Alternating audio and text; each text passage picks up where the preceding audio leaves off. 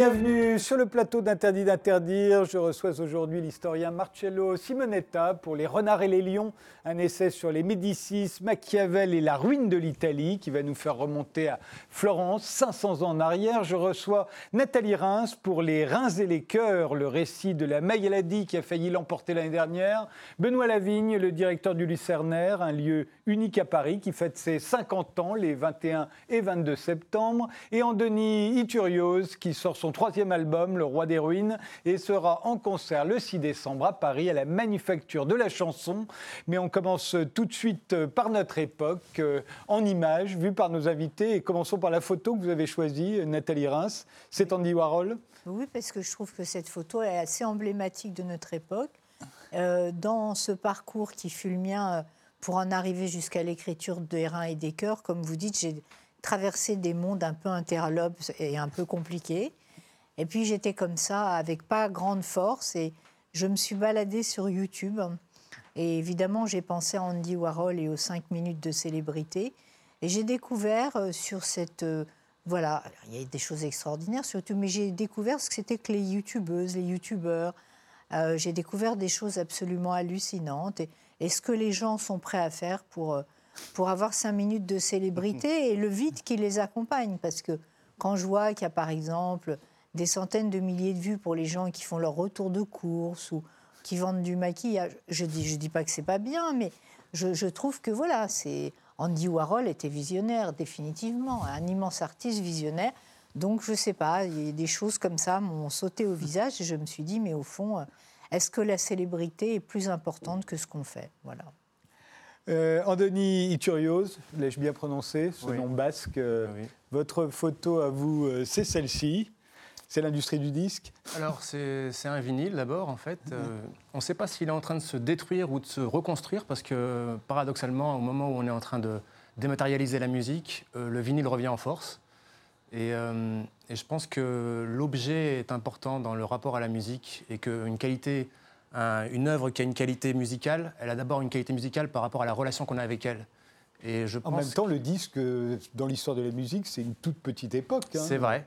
Ça n'a euh, que quelques décennies. C'est vrai, mais euh, la musique est influencée par le support. Euh, quand il n'y avait pas de disque, les musiques étaient ou savantes, écrites, ou chantées oralement, passées oralement. Les gens les chantaient elles-mêmes dans, la, rue, etc.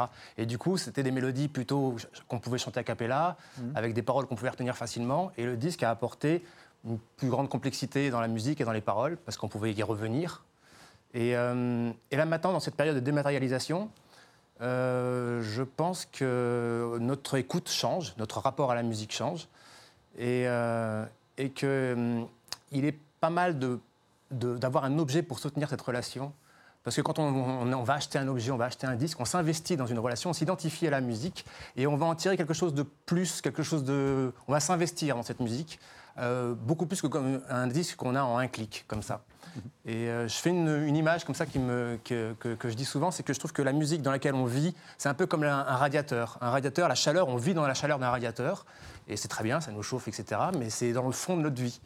Euh, un vinyle, ça serait plutôt comme un feu de bois. C'est, on met un vinyle et on peut s'asseoir devant pour l'écouter.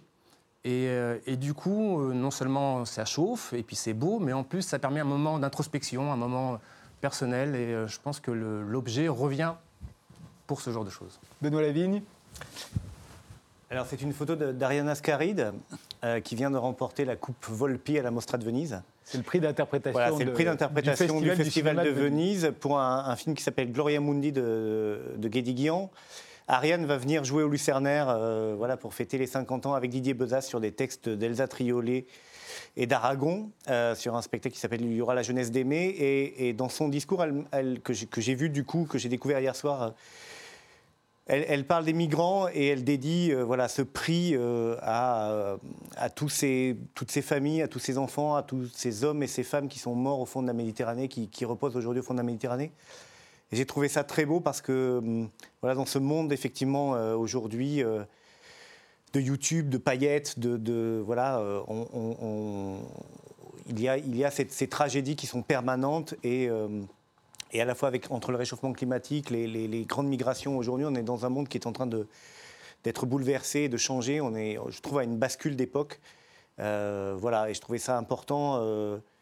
voilà, j'ai trouvé très beau son discours et très émouvant. Marcello Simonetta,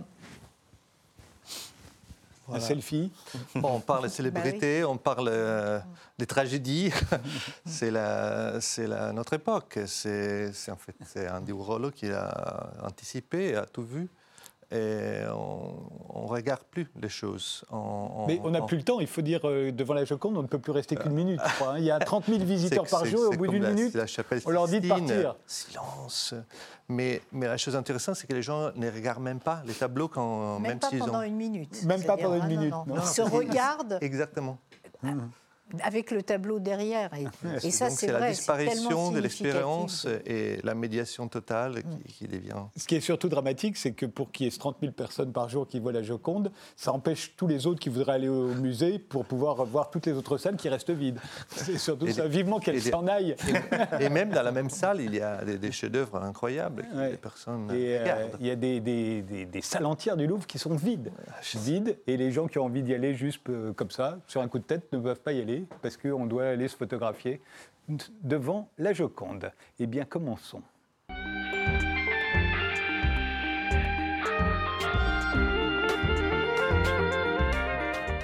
Marcello Simonetta, vous êtes historien de la Renaissance, vous publiez Les Renards et les Lions, euh, une histoire euh, de la famille Médicis de 1492 à 1527. Ça va de la mort de Laurent le Magnifique euh, au sac de Rome par l'armée de Charles Quint. Et vous dites, et c'est dans le sous-titre du livre, Les Renards et les Lions, les Médicis, Machiavel et la ruine de l'Italie. Pour vous, c'est le début de la ruine de l'Italie.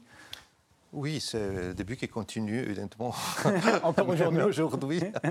euh, et bon, c'est pas un roman, c'est un, livre d'histoire, mais raconté. Et tellement, qui fourmille de tellement de détails plus, plus incroyables les uns que les autres, qu'on le lit effectivement comme un thriller, quasiment.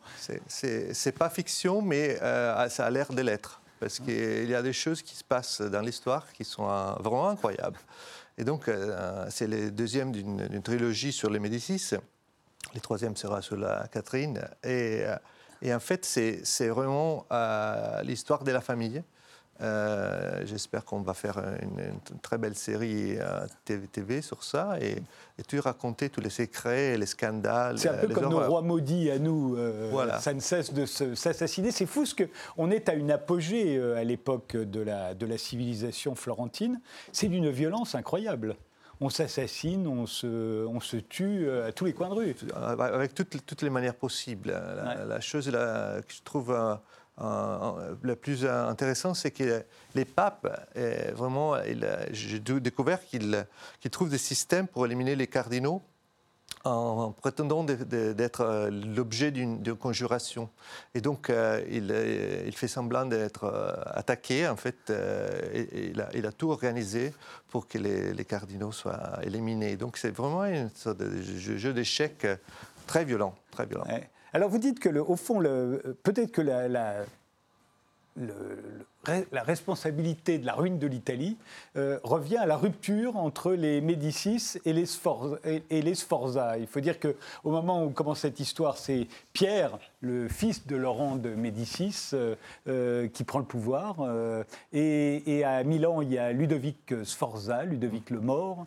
et c'est leur rupture qui va causer la ruine de l'Italie il, y a, il y a un petit détail qui c'est l'arrivée de l'armée de Charles, Charles voilà, les, les, renards de Milan. Euh, j'ai une relation un peu particulière avec ce personnage parce qu'il a décapité mon ancêtre, ah qui est un personnage du premier livre, il s'appelle L'énigme Montefeltro, et, euh, et, donc je l'aime pas trop. Oui, vous préférez Pierre de Médicis, qui n'était pas très brillant non plus. J'aime pas, euh, quand, de, de, cette génération, en fait, ils sont, ils sont les, vraiment les, les, responsables, voilà, et les, un peu les, fous les, ou les cons, euh, ça dépend des historiens. Ils sont des gens qui ont hérité de leur père euh, les, pouvoirs, ils n'ont pas gagné euh, eux-mêmes. Donc euh, Machiavel dirait qu'ils sont des, des, princes des fortunes et pas des vertus. Mhm. Et on les voit parce qu'ils ne durent pas trop. Euh, il vient casser d'une manière ou d'une autre. Et il apporte des, les commencements des désastres. Euh, Mais ce serait l'alliance entre les Sforza et les, et les Médicis qui aurait assuré pendant 70 euh, ans à peu près, dites-vous, la stabilité politique de l'Italie, qui à l'époque est morcelée, hein, il faut s'en souvenir. Ah ce sont que des petites principautés qui se font plus ou moins la guerre, mais qui, quand elles ne se font pas la guerre, s'échangent des tableaux, des artistes, euh, parce qu'on est vraiment, une, vraiment très sophistiqué. Hein. Sophistiqué du point de vue du goût artistique, sans doute. Mm. Mais, mais aussi, il y a il y a un monsieur qui s'appelle Nicolas Machiavel qui, euh, qui est là, qui observe tout, il, euh, enregistre les choses. Qu'on voit ici, euh, qui va écrire Le Prince, mais qui ne paraîtra qu'après sa mort. Exactement, parce que c'est un livre qui, que les gens n'ont pas trop apprécié, même à, son époque. Et en fait, il racontait les choses comme elles étaient. Euh, et il, y a, aussi quelque chose qui est, qui est derrière tout ça, et c'est la naissance du capitalisme, qu'on n'apprend pas tellement à l'école, nous, euh, en France. On aime beaucoup les rois, on aime moins les commerçants, les marchands, mais c'est en Italie euh, et en Flandre que naît le capitalisme à l'époque, en fait, un peu à l'écart des, États où il y a des monarchies fortes, où il y a la féodalité, et les Médicis, ce sont des produits du capitalisme, ce sont des banquiers au départ. Ils sont des, les inventeurs, on peut dire. En fait, ce qui se passe, c'est deux choses divorce de la politique euh, et de l'éthique et de la morale euh, d'un côté et les mariages de la politique avec la finance. Donc c'est nous. C'est nous, hein. Ils ont tout, tout, vu, tout inventé. C'est un peu comme Andy World euh, renversé. Donc c'est vraiment l'invention du capitalisme, même si évidemment il n'y a pas d'industrie, mmh.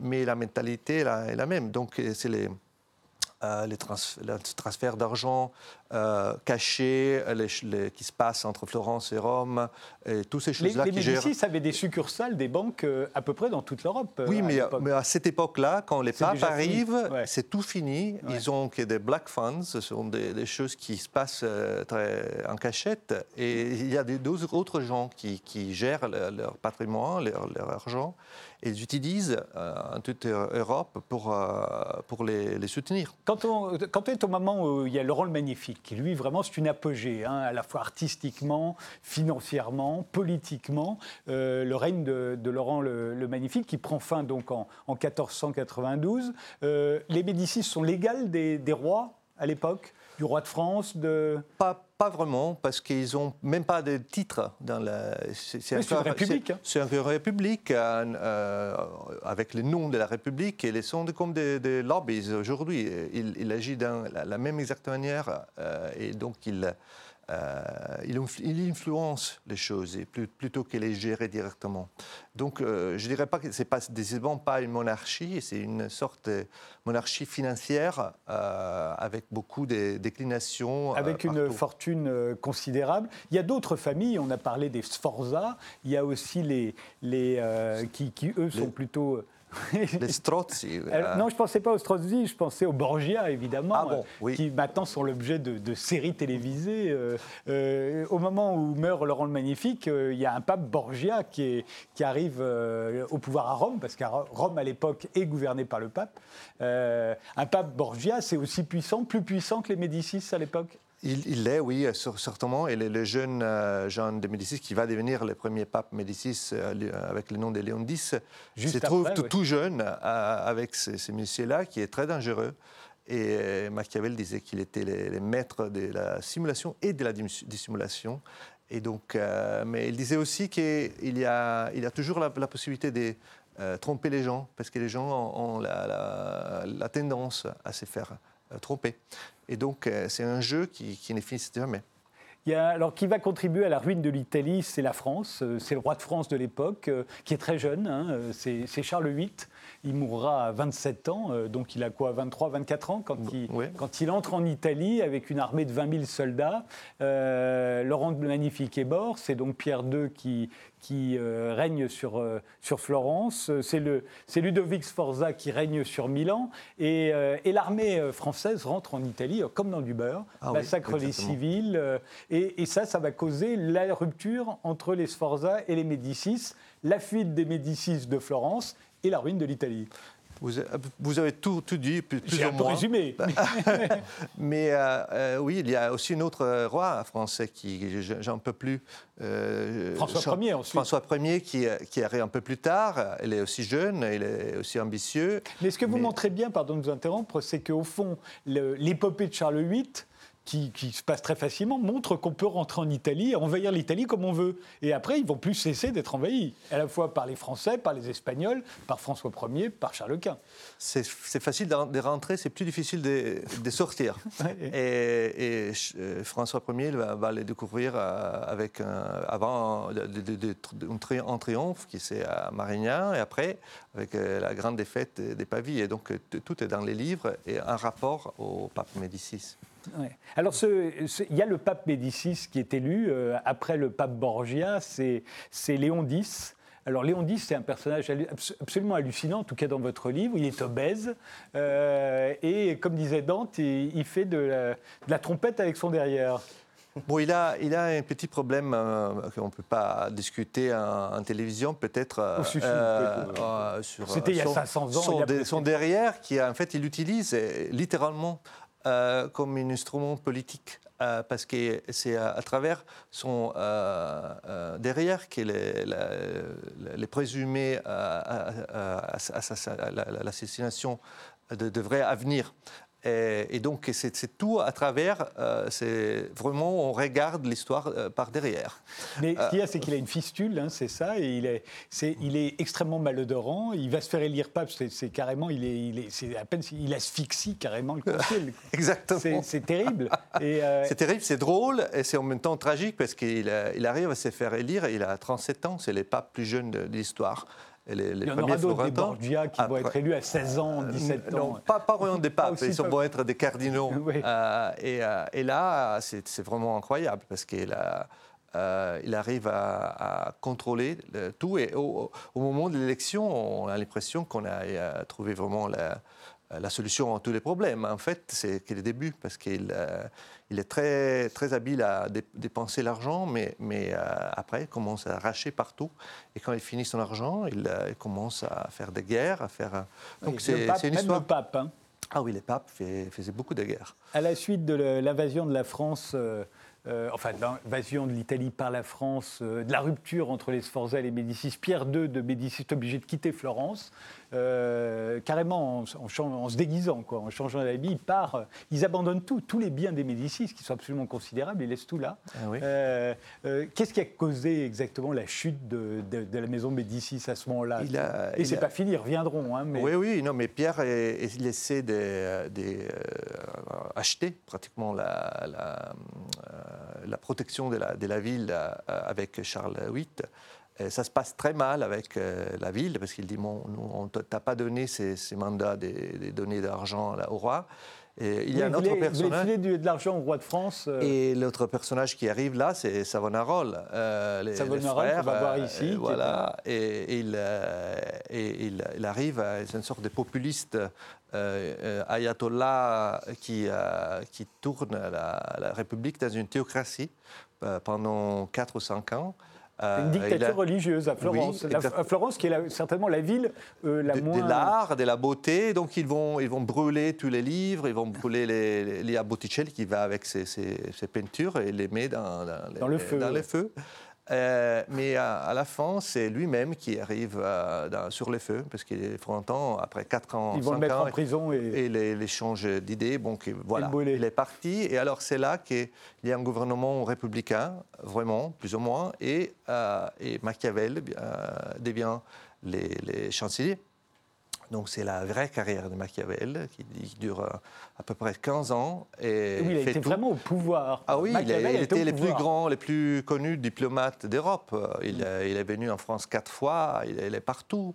Euh, il est très, très, il a grand succès, sauf qu'en 1512, euh, les Médicis revient à Florence et donc ils font. Euh, c'est Julien, le, fils de, enfin le frère, pardonnez-moi, le frère de Pierre, donc le fils de Laurent le Magnifique, Julien de Médicis, qui va arriver à revenir à, Florence. Euh, c'est le premier retour euh, des Médicis. Des Médicis, et, et, tous ces gens-là, ils ont des relations très fortes avec la France parce qu'ils épousent des femmes françaises.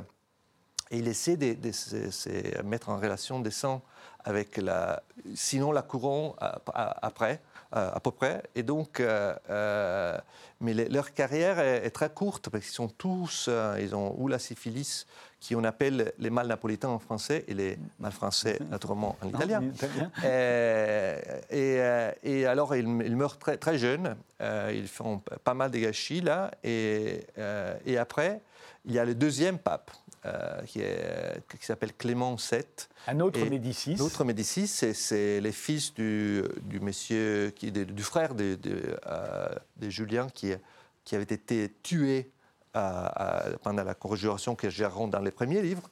Et, euh, voilà, euh, il arrive, il est un bâtard, euh, et quand même pape, et c'est lui qui bref, euh, est la cause de, la. C'est lui qui va perdre à la fois Florence et Rome. Et Rome en même temps. oui, Rome sera, c'est le sac de Rome, qui est quasiment la fin de la Renaissance. C'est souvent là officiellement qu'on date la fin de la Renaissance. Le sac de Rome par les, armées de Charles Quint, ce qui est euh, vraiment c'est une catastrophe. Hein. C'est du même niveau que le sac de Rome par les barbares. C'est peut-être pire. parce qu'ils sont des chrétiens qui. Ils font bon, il y a les luthériens aussi, mais euh, la, chose qui se passe à la fin du livre, c'est qu'en même temps, c'est Machiavel qui meurt. Et là, euh, euh, je me suis un peu amusé parce que vous savez que Machiavel disait qu'il aimerait plutôt aller à l'enfer parce qu'il y a des gens plus intéressants qu'aller au paradis, qu'il y a des gens très ennuyeux. et, et, là, il y a un moment, il dit ben, attention, mais je vais retrouver les Médicis là. Euh, et, il n'est pas trop content de ça. Et donc, j'ai un peu joué sur, cette idée. Il, dit, il, avait, il hésitait de, à, dédier le prince soit à, Julien, celui qui était revenu, soit à Laurent, qui est le fils de Pierre. Euh, Vous avez bien étudié là. Et, euh, et, alors, oui, il, a, il, a, il est un peu perplexe parce qu'il il, il, il, faut dire qu'il a été torturé par les Médicis. Euh, parce qu'ils ont suspecté d'être un parti d'une conjuration. Probablement, il n'avait rien à faire. Il y en a d'autres où il, il meurt seul, abandonné euh, par la République de Florence, Machiavel. Eh, mais il faut dire que lui a quand même été euh, plutôt loyal envers les Médicis vers la fin de sa vie. Et il y a toute une manière nouvelle de regarder ça aussi. Ce pas les, les petits sangs républicains qui, qui euh, qui reste euh, à, l'écart. Il, essaie vraiment de, faire des choses. Il fait aussi un peu des désastres lui-même. Nathalie Reims, euh, on va passer à vos histoires de famille à vous. ils sont d'un autre ordre, mais comment vous voyez les, les Médicis, vous? Je me dis que c'est malgré ce qui m'est arrivé, où j'ai pensé que j'étais. Ben, oui, j'étais possesseur d'un gène tueur. Je me dis, dans ma famille, qu'est-ce que qu'est-ce que c'est à côté de, de, cette espèce de saga folle quoi. Enfin et hallucinante et passionnante en même temps. Et ça c'est plutôt euh, quand même bien fini euh, dans le sens où la dernière héritière des Médicis va tout donner à la ville de Florence. Tout ce qu'on visite à Florence aujourd'hui, on est chez les Médicis. Tous les tableaux, tout l'argent qu'ils ont volé, d'une certaine manière, pour une partie d'entre eux. Oui, oui. Non, non, ils ont, ils ont ils l'ont rendu.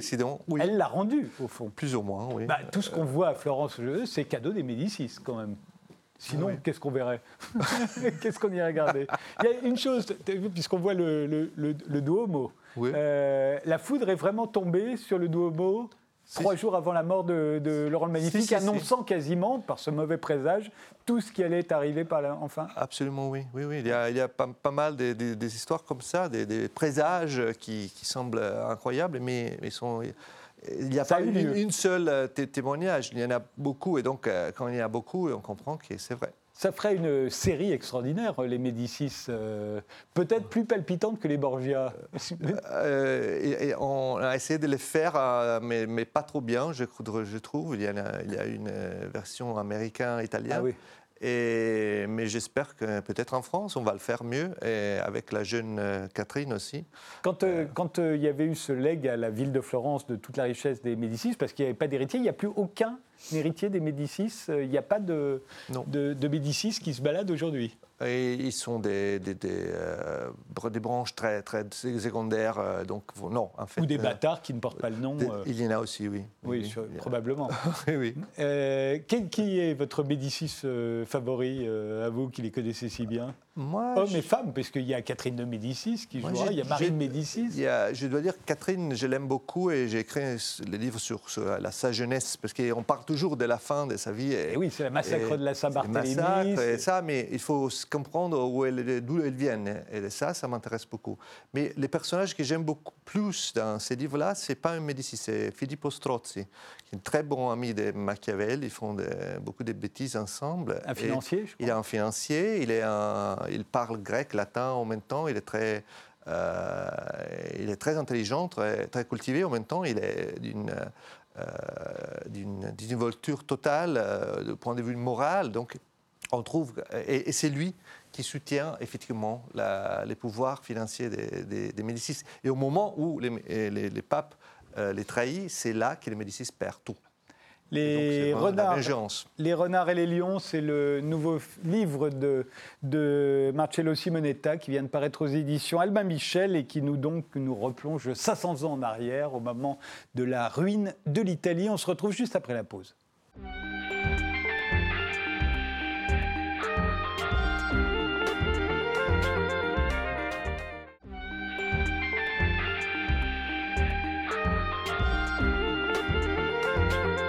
Mes invités sont aujourd'hui Marcello Simonetta pour son livre Les renards et les lions, Benoît Lavigne, le directeur du Lucernaire, Centre national d'art et d'essai, qui fête ses 50 ans les 21 et 22 septembre, Andoni Turios, qui sort son troisième album, Le Roi des Ruines, et sera en concert le 6 décembre à Paris à la Manufacture de la Chanson, et Nathalie Reims, qui publie Les reins et les cœurs aux éditions Léo Cher. Vous y racontez une année de lutte contre une maladie génétique qui frappe de génération en génération toutes les femmes de votre famille. Euh, euh, elle s'attaque au rein, hein, cette maladie. Elle s'attaque au rein et nous nous retrouvons aujourd'hui alors que nous nous sommes vus euh, juste avant. il y a deux ans. Voilà, il y a deux ans. Enfin, je vous quittais à Europe numéro 1. un Votre livre venait juste de sortir. Il venait juste de sortir. Il s'appelait Ma vie sans moi, ce qui prouve que les écrivains sont, à mon avis, des gens qui ont des capteurs, enfin en tout cas. C'était prémonitoire. Voilà, c'était d'une certaine façon. C'était un livre, c'est ce qui se passait pendant une anesthésie. Euh, exactement. Et, où, je revisitais ma vie en fait en me disant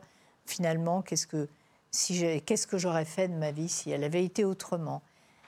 Bah, ça devait être une question fondamentale parce que le lendemain, en fait, je savais bien que ça n'allait pas depuis un moment. Hein. J'avais perdu énormément de poids. Euh, j'avais J'étais dans un état de fatigue épouvantable et j'avais beau avoir vu ma mère euh, passer 25 ans dans une machine de dialyse, j'avais beau avoir vu mourir ma grand-mère et sa sœur euh, de la même maladie, euh, j'avais beau aussi suivre les conseils de Bettina, ma Bettina, sœur. votre sœur, qui elle faisait très attention parce qu'elle savait qu'il y avait une maladie. Qui elle, elle, le savait. Enfin, je, passais mon temps à me dire que ça ne me concernait absolument pas. Il faut dire que dans tous vos livres, vous racontez que vous avez l'impression que vous n'appartenez pas à cette famille. Non, alors c'est vrai, c'est enfin comme beaucoup. Qu'on vous a trouvé sur les marches d'une église. Voilà, alors là, si vous voulez, c'était, j'ai compris un peu la signification de toute la partie autofictionnelle de, de, voilà, de mon travail. Ça, là, il ne s'agit pas vraiment de mélange de fiction et de réel. Là, il s'agit vraiment d'un récit, puisque mmh. c'était l'idée, c'était vraiment de de, traverser cette... Alors, au départ, en fait, qu'est-ce qui se passe? Ben, Le lendemain du jour où on se quitte, j'entre en réanimation. En fait, tout s'écroule. Voilà, ce que vous racontez, c'est le début du Voilà, la fonction rénale euh, s'arrête. Et, évidemment, quand les reins s'arrêtent, euh, ben, tout s'arrête. Et là, on meurt normalement empoisonné. Hein. Oui, oui, on meurt empoisonné, en fait. on s'aperçoit, une fois que je suis aux urgences, moi, je ne me souviens plus de rien. Enfin, avec l'écriture, il y a pas mal de choses qui sont remontées. Et là, à ce moment-là, je sombre euh, dans, ben, dans un état comateux. Quoi.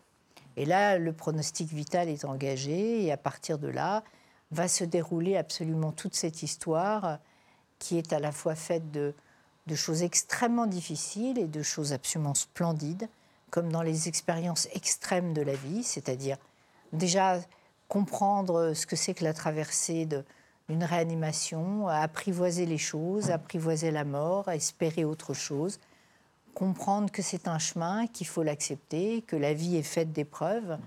Et euh, sur le moment, voilà, les, je, vis les choses exactement comme j'ai pu les écrire grâce au pouvoir de l'écriture, ce qui est quand même une chose extraordinaire.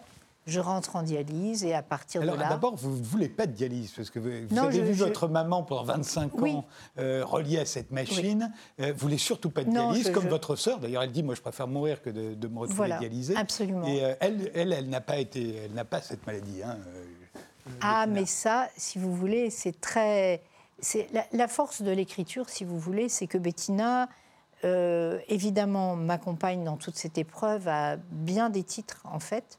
Et elle va m'accompagner aussi longtemps que je peux, c'est-à-dire que moi, en tant ben, qu'écrivain, je peux euh, lui lâcher la main et je crois que le reste lui appartient. Il ne m'appartient pas. Et, mais alors pour en revenir à la dialyse, vous n'en voulez pas. Finalement, vous allez devoir céder. Oui, et, bah, vous dites d'ailleurs que c'est un peu la, dialyse, c'est la préhistoire du transhumanisme. Ce qui est vrai parce qu'au fond, on est relié à cette machine qui est un rein artificiel. C'est le transhumanisme. Mais c'est vraiment le transhumanisme. Dans ce qu'il a de meilleur. Bah, c'est-à-dire dans ce qu'il a de meilleur et en même temps de, de, enfin, de, plus questionnant au fond, parce que une fois qu'on est voilà, une fois que l'épisode de la réanimation se termine et que je reviens à une sorte de, conscience, eh bien évidemment, je vais m'apercevoir que ben, je suis évidemment en dialyse depuis, depuis le moment où je suis rentrée à l'hôpital, sauf que je tombe sur un médecin extraordinaire qui comprend que le fait de me faire, c'est-à-dire ce qu'on appelle une fistule sur le bras, euh, on relie une veine à une artère, va me mettre dans une impasse totale et euh,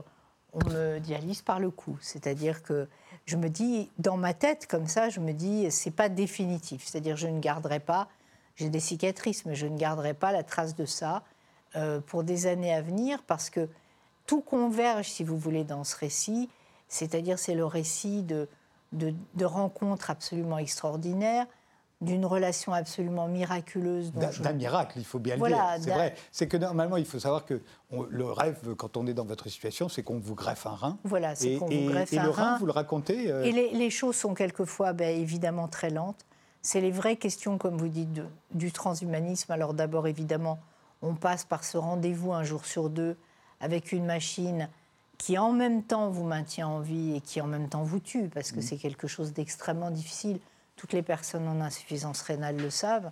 Et puis euh, ensuite de ça, très vite, il y a quelqu'un qui va, de très important dans ma vie, qui va se proposer de, de me donner un rein. C'est vrai que vous le dites, c'est le seul organe qu'on peut donner de son vivant. C'est le seul organe. Mais il y, a quand même, pour pas que ça devienne un marché, euh, il faut quand même que ce soit quelqu'un qu'on connaisse, oui, qui alors, etc. Oui, alors les choses se sont un, petit peu ouvertes ces dernières années, ah parce qu'il y a quelques années, ça ne pouvait être qu'un membre de sa famille. Et aujourd'hui, en fait, ça peut être quelqu'un qui vous est étranger, mais à condition qu'on puisse évidemment prouver, parce qu'il y a un comité d'éthique, il y a un juge, enfin tout ça est très très légal, heureusement, justement pour éviter le commerce comme il y a dans évidemment beaucoup de pays. Et, vous, alors c'est raconté dans, le livre, mais c'est quelqu'un avec qui vous avez une relation euh, bah, gémellaire, et il s'avère que effectivement non seulement il est compatible, mais son degré de compatibilité est exceptionnel, comme si vous étiez frère et sœur. On est absolument, enfin le, professeur qui, va s'occuper de, de, de me suivre à partir de là et de m'emmener sur le chemin de la greffe avec lui, même si c'est un chemin qui est extrêmement difficile, qui pose alors vraiment des vraies questions. Il y avait eu un film d'ailleurs avec José Garcia qui ne voulait pas du tout donner son rein à son frère, c'était une comédie. Ah, j'ai pas vu. Oui, je vous conseille de la et voir. Donc, et, donc, euh, et donc là, si vous voulez, en fait, cette rencontre prend tout son sens. Euh, je la raconte dans, dans l'histoire. Il se trouve que je vais le rencontrer parce que euh, le parcours est très long. Enfin, je suis très liée à Mylène Farmer. Je raconte dans le livre comment son apparition a lieu derrière derrière elle sur un grand écran. C'est un garçon, oui, c'est un danseur. Voilà, où il n'est pas danseur d'ailleurs, il ne va danser qu'une seule fois. Ah bon? C'est ça qui est extraordinaire sur le film, c'est-à-dire qu'il n'est absolument pas danseur. Puis dans une conversation, euh, voilà, qui, qui s'éternise un peu dans une voiture où elle me secoue parce que je suis dans le deuil de, de l'homme avec qui j'ai partagé la vie pendant dix ans, qui était Claude Berry. Et elle me dit, il y a forcément quelqu'un qui te plaît. Je lui dis non, je lutte, enfin on rigole. Et je lui dis, bah si, si, il y a quelqu'un qui me plaît, tu sais, c'est le garçon, euh, tu vois, dans la chanson Point de suture, il y a un écran géant qui descend, ben lui, il me plaît. et alors elle me dit, ah bon? Mais je lui dis, mais alors c'est qui? Elle me dit, bah, je sais pas du tout, mais on va le trouver. Donc euh, voilà. Euh, on ne va pas le raconter parce qu'il y a des tas de choses formidables, il y a juste une chose. On part sur ces traces et à partir de là, Euh, c'est le miracle. C'est le miracle. Mais, mais ce, que, ce, que je, je voulais pour, pour terminer, euh, Nathalie Reims, vous dites qu'au fond, ce rein, on vous l'a greffé en plus le jour de votre anniversaire. Ça ressemble vraiment à un roman de Nathalie Reims. Hein. Oui, mais. Vous, êtes la spécialiste pour faire revenir des disparus dans vos livres. Mais je me suis fait revenir moi-même. Vous faites revenir vous-même. mais, mais, en fait, en plus, plus jeune. C'est-à-dire, vous le dites vous-même, ce rein, il a 12 ans de moins que vous. Oui, alors. Et que donc, d'une certaine manière, ça. Mais j'aimais bien cette idée, cette métaphore qu'au fond, les organes qu'on a, de toute façon, vous, vous maintiennent en vie, vous sauvent la vie. Et euh, c'est aussi, euh, c'est aussi évidemment un, un, texte à la fois très littéraire et à la fois très à la première personne, parce que la grève, c'est quelque chose encore qui fait très peur. Et y compris à, ceux qui font un don, d'ailleurs. Et ceux qui font un don, et puis toutes les, les, voilà, la culpabilité qui va avec que ce soit un donneur vivant ou que ce soit un donneur en mort cérébrale, le travail avec les familles, ce parcours. Et puis bon, l'idée, c'était évidemment d'en faire quelque chose. C'est mon 20e livre. Je me suis dit, si j'arrive pas à raconter ça après avoir euh, tant tourné autour euh, justement de la vie, de la disparition, de la frontière entre la vie et la mort, là j'ai tout compris en fait, si vous voulez, dans, dans cette écriture-là, dans ce récit-là, j'ai compris exactement tout mon parcours d'écrivain. Et, et aujourd'hui, vous allez bien? Je crois. Vous avez l'air. Non, mais je crois. Enfin voilà, mais en même temps, être greffé, c'est vraiment quelque chose. Il faut être observant, c'est un traitement, c'est pas toujours facile, mais c'est un miracle, voilà. Et, c'est un miracle. Et plus le temps avance, et plus les choses seront légères, et plus les choses se voilà. Après, la vraie question, je voudrais terminer là-dessus, qui m'a hantée pendant toute l'écriture, c'est la, la, question du droit, c'est-à-dire, je me suis sans arrêt dit, au fond, finalement, ma vie aurait dû s'arrêter euh, le lendemain du jour où on s'est trouvé sur Ma vie sans moi, ma vie a continué, ça donne un livre et ça donne évidemment beaucoup plus de sens aux choses, euh, mais c'est une vie en plus, voilà. Mm. Et ça, à partir, il y a, je pense qu'il n'y a que les gens qui passent par là qui peuvent comprendre à quel point c'est une vie en plus. Les reins et les cœurs, euh, ça vient de paraître aux éditions Léo Cher.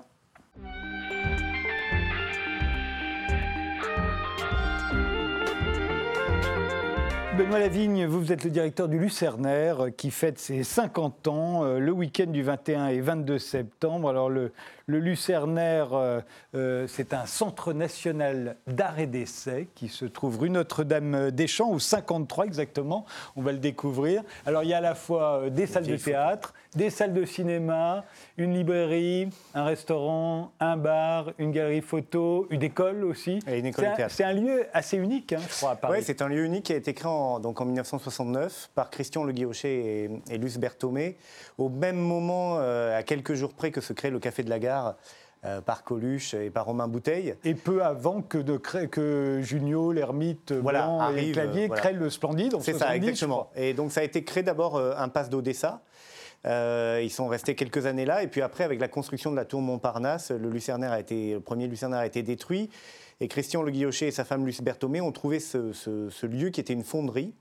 Euh, rue Notre-Dame-des-Champs et ils ont créé un lieu unique à Paris, c'est-à-dire où il y a effectivement trois salles de théâtre, trois salles de cinéma, euh, une galerie d'exposition, un bar, un restaurant. et aujourd'hui, effectivement, il y a une école de théâtre, des cours amateurs. Voilà, et toute une série de manifestations. Donc c'est un lieu qui fourmille de culture euh, en permanence. il y a beaucoup, beaucoup de gens qui sont passés par le Lucernaire depuis 1969. Il y en a un qui l'a beaucoup symbolisé, c'est Laurent Terzieff. Euh, Laurent Terzieff qu'on voit ici, euh, qu'on va voir au Lucernaire avec sa femme. Avec Luce, oui, avec Pascal de Boisson. C'est une belle photo en plus, je trouve, de Laurent parce que c'est une photo où il est, où il est très. D'abord, il est jeune, il est souriant. Euh, c'est une photo resplendissante et, effectivement, Laurent a, été à l'origine du Lucernaire. Il, est venu au tout départ, il a créé ses premières mises en scène au Lucernaire. Et il le fera jusque dans les années 2000 Jusqu'à la fin, c'est-à-dire jusque... Et d'ailleurs, euh, alors je pense que c'est pas hasard, euh, la petite place qui est juste devant, quasiment devant le Lucernaire, c'est devenu la place Laurent Terzieff et Pascal de Boisson. Oui, il y a une place Laurent Terzieff, Pascal de Boisson juste à côté. Et nous, on a créé, moi quand je suis arrivé et j'ai pris la direction, j'ai eu la chance de rencontrer euh, Laurent quand moi, tout jeune metteur en scène, je suis arrivé à Paris, j'ai fait des mises en scène au Festival d'Avignon, puis ensuite au Lucernaire. Et Laurent jouait, donc j'ai eu la chance de, le rencontrer. C'est une rencontre qui marque, qui m'a marqué, d'abord par, par je dire, le, magnétisme de cet acteur-là, par l'intelligence, la brillance, l'humilité aussi de, cet homme de théâtre. Euh, qui était metteur en scène, qui était euh, acteur et qui, souvent, avec Pascal de Boisson, faisait découvrir des jeunes auteurs.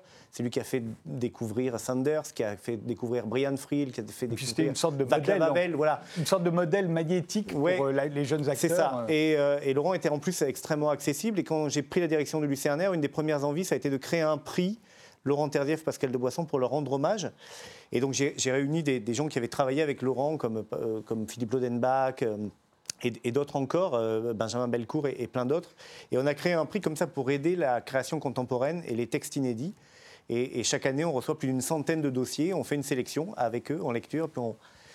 et puis on, choisit un spectacle euh, qu'on programme ensuite et à qui on, offre avec l'aide de la SACD une, bourse euh, et, avec l'aide des éditions de l'Armatan pour que le spectacle existe et vive. Alors, à l'occasion du cinquantenaire, vous avez, il y a beaucoup de témoignages qui ont été faits. Euh, il y en a qu'on verra d'ailleurs pendant le week-end euh, du cinquantenaire. Il y a un, grand documentaire qui raconte 50 ans de la vie du Lucernaire. Mais il y a le témoignage notamment de Jacques Nerson, qui est un grand critique euh, théâtral, et qui raconte justement l'association qu'il y avait entre, le entre et, et, le, et le Lucernaire dès le début. Et il en raconte aussi les dessous. On va l'écouter.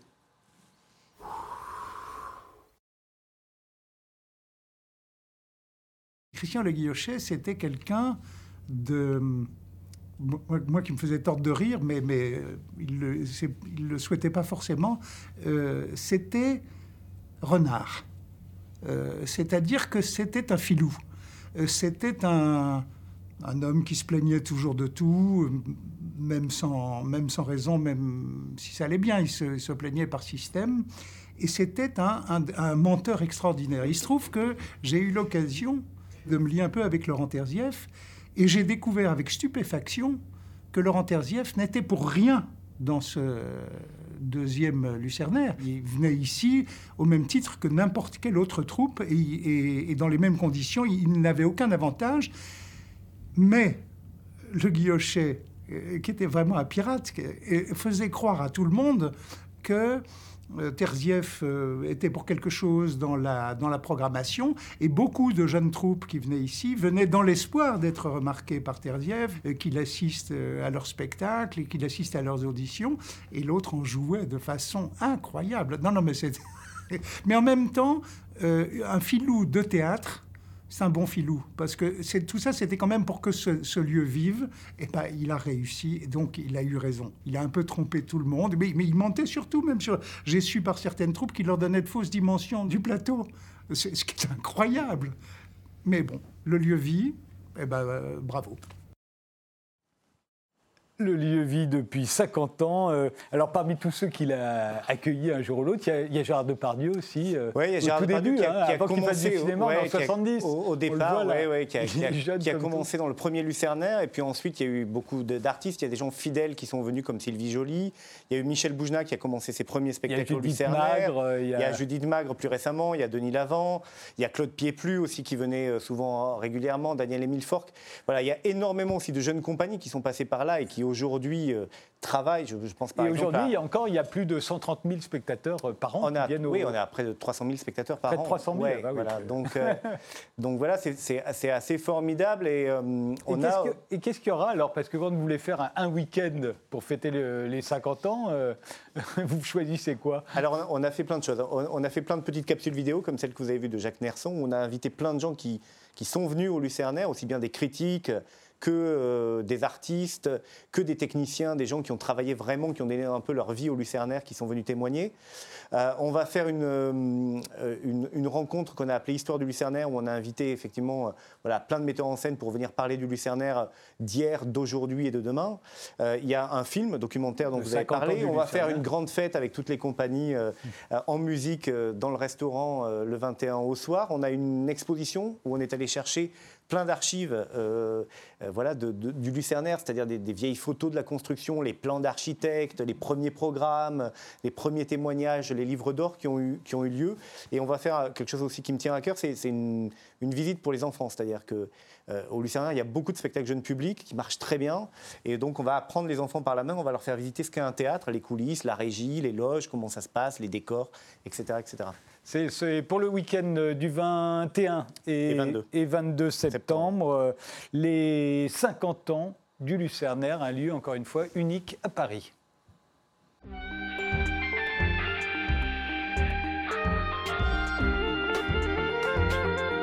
Denis Iturios, votre troisième album, Le Roi des Ruines, euh, sort. Euh, mais alors, il sort sous quelle forme euh, et à quel moment Puisque vous avez insisté au début de l'émission en disant selon le support, le rapport à la musique n'est pas le même. Alors évidemment, j'ai fait mentir mon discours du début, c'est-à-dire qu'il sort en numérique d'abord, le 4 octobre. J'ai pas réussi à faire en sorte que l'objet arrive à temps et il sortira donc le 25 octobre, mais en vinyle. En vinyle avec CD plus MP3, c'est-à-dire que c'est un objet unique où on a tous les supports. Et euh, s'il tarde, c'est parce qu'on essaye de le faire beau. Alors, euh, on peut voir en revanche des clips, parce que c'est une autre forme de support. Hein. Aujourd'hui, très souvent, on découvre la musique euh, par les clips. Par l'image aussi. Et je propose de regarder un extrait de Révolution, un titre qui figure sur cet album. on vous écoute.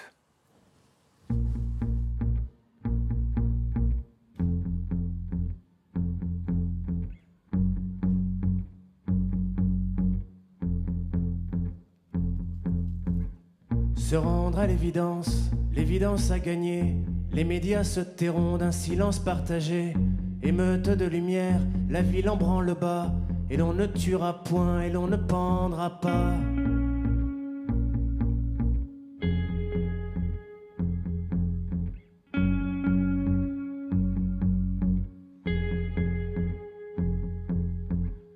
Un orage de bien-être, un nuage de savoir descendra sur la mer brisée comme un miroir, et des langues indicibles surgiront de l'esprit, des mers allaiteront le premier qui sourit. Révolution.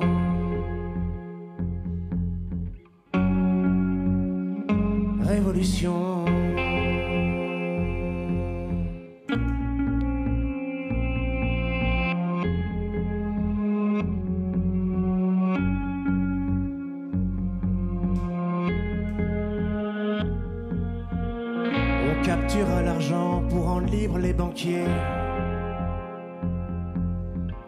Homme de guerre enculé, en sanglots dans mes bras, et l'on ne tuera point, et l'on ne pendra pas, et l'on saura faire pouce au milieu des charniers. Les dieux s'inclineront de tendresse sur nous, et la neige tombera bleue sur nos cheveux devenus roux. Révolution.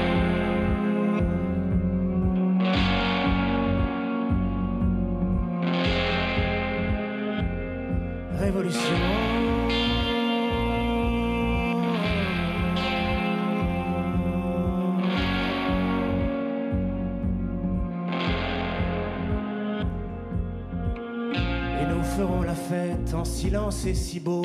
Le ciel à marée basse dévoilera ses coraux. Des couleurs non normées bousculeront l'horizon. Et un sens nouveau brisera la raison. Révolution.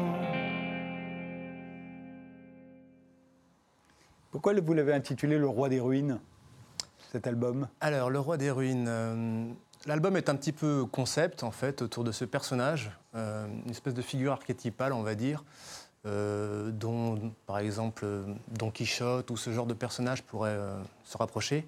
C'est en fait toutes les personnes, il en existe de toutes sortes, hein, des, artistes en particulier, mais bon, des, explorateurs, des chercheurs, des aventuriers, des guerriers, des amoureux. C'est des gens qui poursuivent une idée, euh, comme on pourrait poursuivre l'horizon, une idée utopique la plupart du temps. Et comme l'horizon, évidemment, plus on s'approche, plus il s'éloigne. Mais par cette quête, ils ont une espèce de tension interne qui fait qu'ils atteignent une espèce d'horizon interne, intérieur. Ils arrivent à, voir quelque chose, à voir de l'autre côté d'eux-mêmes, de l'autre côté du monde. Il y a quelque chose qui fait qu'ils que atteignent quelque chose dans cette quête absurde. Vous avez vous-même euh, passé 5 ans, je crois, à faire le tour du monde en tant que globe-trotteur. Oui. Vous êtes parti, vous aviez 19 ans, vous êtes revenu changer? Euh, changer, euh, oui, et comme justement, enfin, changer et détruit, comme un, comme un roi des ruines. C'est-à-dire qu'on touche quelque chose qui nous détruit, mais qui nous transforme. C'est une forme de mutation, de mort et de renaissance. Et euh, oui, changer, oui. J'ai trouvé la musique au fond du voyage. oui. Mm. Et, et, vous avez vu quelque chose quand vous étiez là-bas C'est pas forcément lié au voyage uniquement. C'est une tension. ça peut être aussi justement dans la création, dans l'écriture. et donc, oui, il y a une espèce de quête qui a été tout au long de ma vie, de toute vie probablement. Et, et donc cet album est une espèce de tentative de formuler euh, ce quelque chose. Euh. Il y a plusieurs clips euh, tirés de cet album, mais on peut les voir sur YouTube. Mais il y en a un dont j'aimerais qu'on regarde un extrait qui, qui est un peu antérieur et qui s'appelle Magique et le monde, c'est ça Le monde est magique. Le monde est magique et je trouve que le, clip est assez hérissant. J'aimerais qu'on le regarde. Très bien. on en regarde un extrait. Ok. La terre est un goulag et nous sommes nos propres capots. Ô espoir, le bleu en retard faites la fête. Le bonheur dans le noir, eau, alcool, drogue et autres féeries. Cris de joie dans les cimetières, rire d'amour sous les vautours, eau joie dans le soir sorcier, prendre la mort par le bon bout. Et l'amour, la crème, le désir à la baguette. Oh, les corps étreints dans le soir, la poudre en envol, les yeux, la mémoire, la poignée de ciel face au sel, la beauté attrapée, atteinte, étreinte, éteinte. Oh, les cœurs dans le cendrier. Dans le bleu en retard, le gris de la guerre, la cendre au combat, l'amour à bout de bras, la tradition. Oh, les maquettes, les recettes, les usages, les codes à préserver, le langage face au ciel, le ciel plié en Dieu. Mon Dieu, mon Dieu, le mien. Ô espoir, le désir, le pouvoir, posséder à qui l'on appartient, être l'esclave qui sait, le capot. Suceur de déité et créateur de la méthode, responsable initiatique, charmant chaman, gardien dans ton cul de la tradition.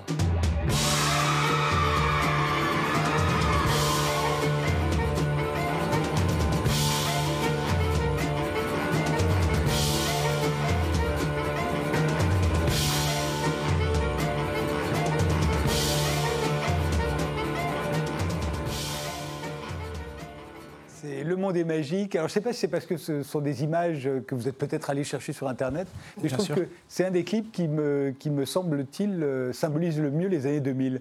je n'ai jamais vu à ce point cette espèce de côté, c'est les années 2000, là. Ouais, c'est. Alors il y a des images des années 90 quand ah même, malgré tout dedans, ouais, mais c'est vrai que c'est. Les années 2000 ne font que recycler, de que recycler les anciennes images de toute façon. Juste le rythme, les années 2000. Et la Renaissance aussi, oui. Vous serez euh, à la Manufacture de la chanson le 6 décembre euh, euh, avec cet album. Vous serez combien sur scène? Alors, on sera deux avec mon camarade Samuel Cajal, le guitariste que vous avez vu tout à l'heure. Sur Révolution. Qui était en live, en fait. C'était live, c'était pas un clip enregistré. Euh, et, ensuite, on va faire une, date euh, avec euh, le, groupe complet, parce qu'en fait, j'ai travaillé avec différentes personnes sur cet album, comme La Danse du Chien, Bertrand Louis, Lisa Portelli. Et on va faire une date avec toute la troupe très prochainement. Eh bien, je vous remercie tous les quatre d'avoir participé à cette émission. Denis euh, Iturios, tous vos clips sont visibles en intégralité sur euh, YouTube. On n'a vu que des extraits. Votre nouvel album, Le Roi des Ruines, sort euh, en octobre et vous serez en concert à Paris le 6 décembre à la Manufacture de la Chanson. Les 50 ans du Lucernaire, c'est le week-end du, 20 et du 21 et 22 septembre. Les Reins et les Cœurs de Nathalie Reims, c'est paru chez Léo Cher. Et Les Rois et les Lions de Marcello Simonetta, c'est chez Albin Michel. Merci de nous avoir suivis et rendez-vous au prochain numéro.